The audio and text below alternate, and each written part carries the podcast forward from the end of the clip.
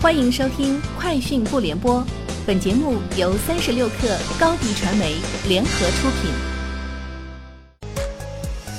网罗新商业领域全天最热消息，欢迎收听《快讯不联播》。今天是二零一九年十一月十四号。三十六克获悉，中关村管委会在中关村展示中心召开科技信贷创新产品发布会，会上，工商银行北京分行等十四家金融专业服务机构。对近期研发的三十项创新产品进行了重点发布。本次发布的科技信贷产品涉及知识产权类、研发类、创新创业类、头贷联动类、供应链类、重点企业类、银税互动类、园区类等八种类型。其中，近期研发完成并首次集中推广的重点产品共十六项。日前，关于进一步保护未成年人免受电子烟侵害的通告下发后。多个电商平台陆续响应通告下架电子烟，但通过 QQ、微信、微博等社交平台，仍然可以在不验证年龄的情况下销售引流购买到电子烟。同时，电子烟网络代理、实体店布局也不断出现。专家表示，堵住电商平台不能从根本上解决青少年使用电子烟问题，监管部门需从线上和线下同时发力，为未成年人保驾护航。Burberry 将与腾讯在奢侈品领域进行合作。Burberry 表示，独家联盟的第一步是开设由腾讯提供技术支持的 Burberry 商店。该商店将提供独特的体验，将奢侈品消费者的社交和在线生活与他们的自然环境联系起来。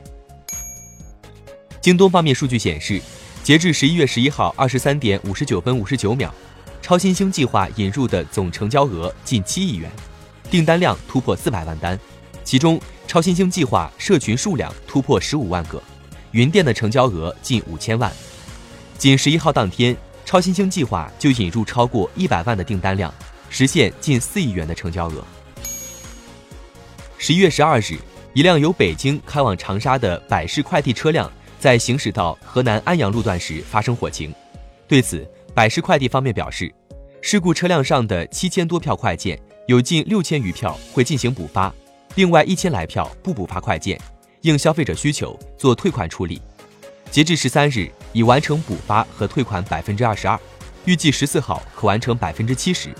十五号会将所有的处理工作完成。滴滴出行于十一月十三号升级快车拼车拼乘出发的新功能，乘客需要选择出发时间，出发前先匹配顺路拼友之后再叫车。乘客出发时可以享受稳定的拼乘低价，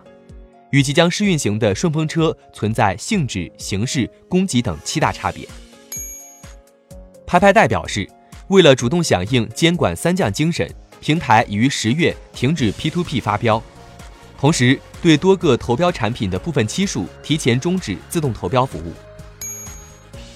微软今天面向中国商用市场发布 Surface Laptop 三和 Surface Pro 七。并介绍了 Surface Pro X 等全新一代 Surface 商用版产品，推出面向制造、零售、金融、医疗等行业量身定制的商业应用解决方案。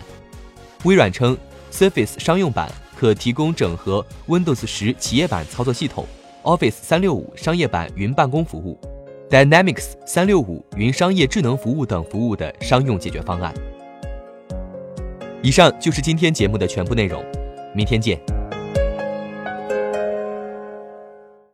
欢迎添加 baby 三十六克 b a b y 三六 k r 加入克星学院，每周一封独家商业内参，终身加入学习社群，聊风口谈创业，和上万课友一起成长进化。高迪传媒，我们制造影响力。商务合作，请关注新浪微博高迪传媒。